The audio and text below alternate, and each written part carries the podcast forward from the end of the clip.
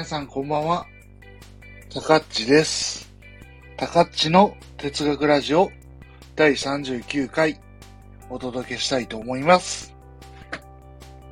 本日のテーマは自分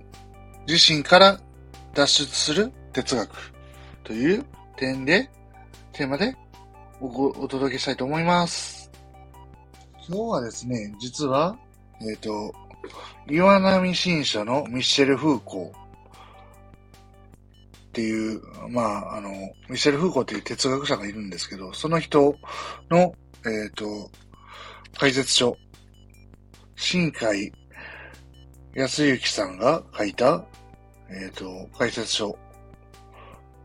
から、えっ、と、少し内容を考えた上で、えっと、話、お話したいと思います。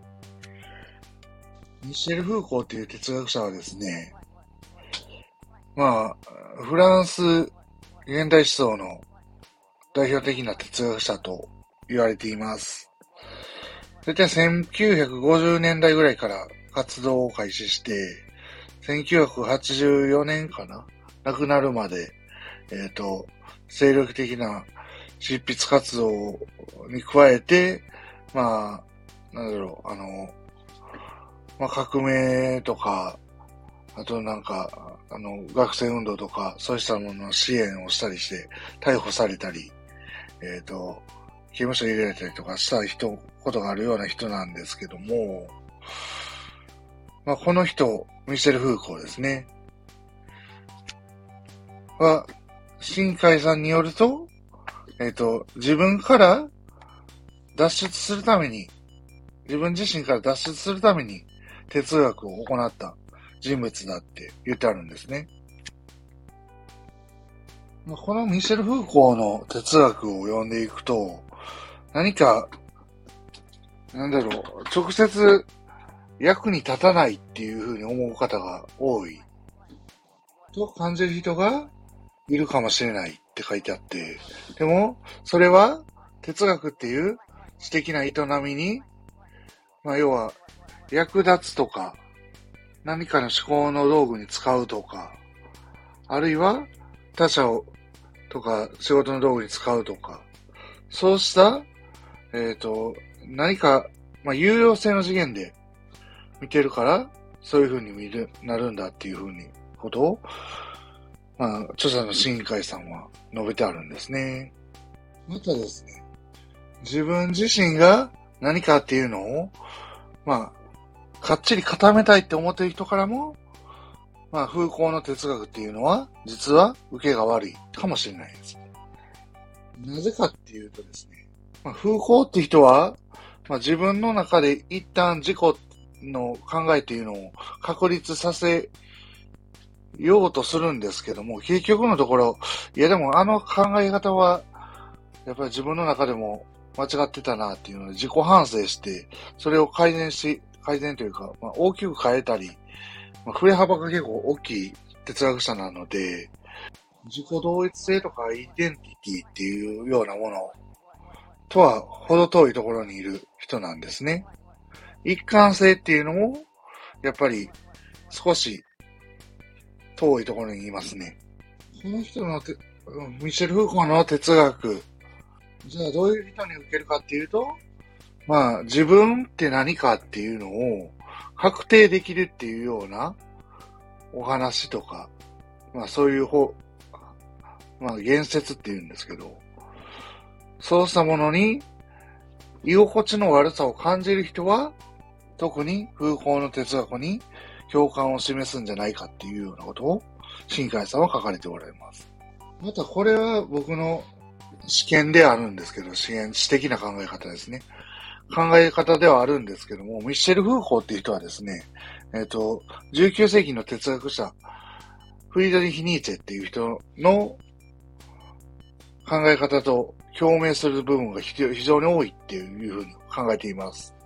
まあ、フーコー自身がニーチェの影響を受けたって自分でも言ってて、ニーチェの系譜学とかを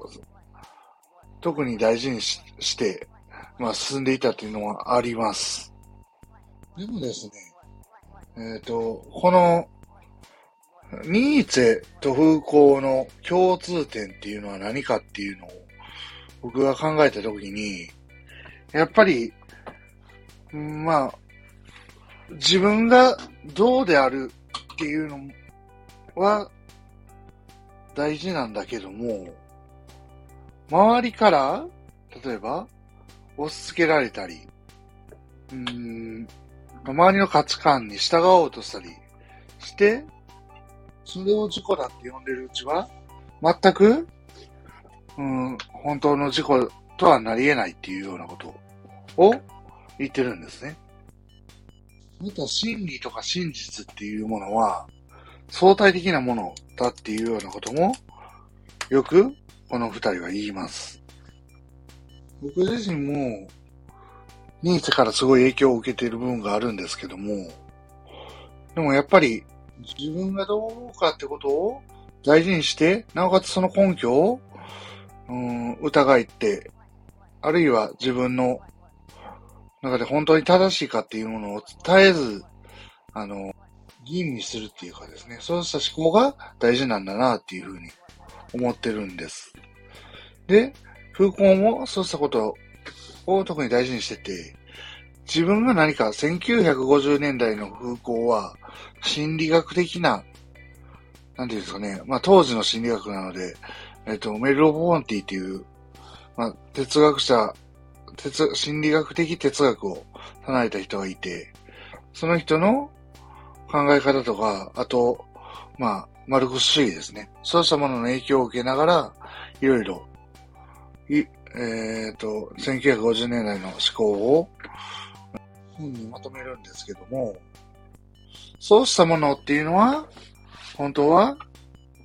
えっ、ー、と、1960年代に至って、これはやっぱり自分の考えじゃない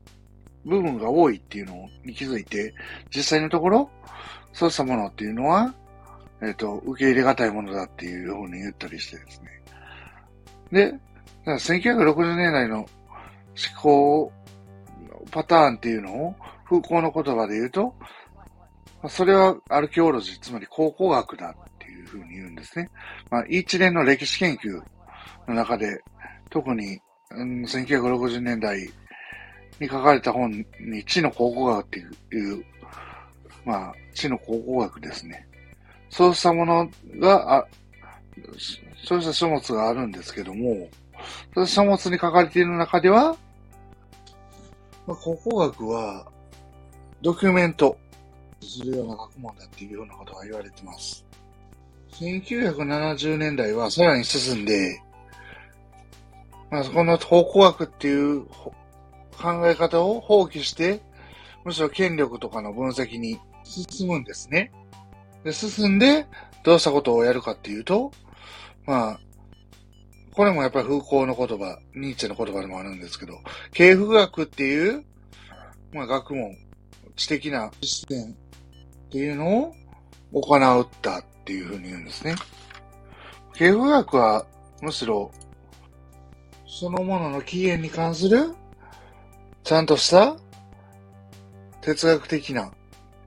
考察っていうような意味です。さらに、1900 80年代に入ると、まあ、セクシュアリティ研究ですね。セクシュアリティっていうのは、まあ、性とか性性。つまり、性がなぜ社会的にそういう風な役割を担ったかとか、そうした話が分析されてくるわけなんですね。だから、やってることは、まあ、近いしい部分ももちろんあるんですけども、でも全部が、全部同じことをやってるわけじゃない。当たり前なんですけど、それは。でも自分から自身から抜け出すために、あえて哲学っていうのを実践するっていうのがミシェル・フーコーの特徴だっていうふうに言えるとすると、それこそがまさしく、まあ、思考の成長っていうものと密接に関わりがあるなっていうふうに思います。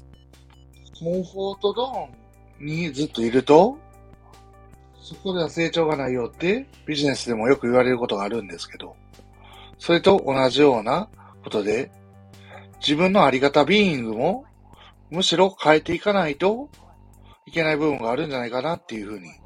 風光の哲学を学んでいて思うんですね。ビーイング、存在、あり方。そうしたものは常に一定ではない。むしろ一瞬一瞬によって変わってくるものだっていうふうなことが言えるんじゃないかなって最近思ってきています。この風光っていう人の哲学を見ていると、変わってもいいんだよと。ただ自分の信念っていうのとか、まあ、知的な直感とか、そうしたものは、やっぱり大事にしていこうぜっていうようなことが重視してるんじゃないかなって最近思います。それではですね、えっ、ー、と、高っちの哲学ラジオ第39回、ミシェル・フーコーの哲学、事故から抜け出すための哲学についてお話ししました。最後まで聞いていただきありがとうございました。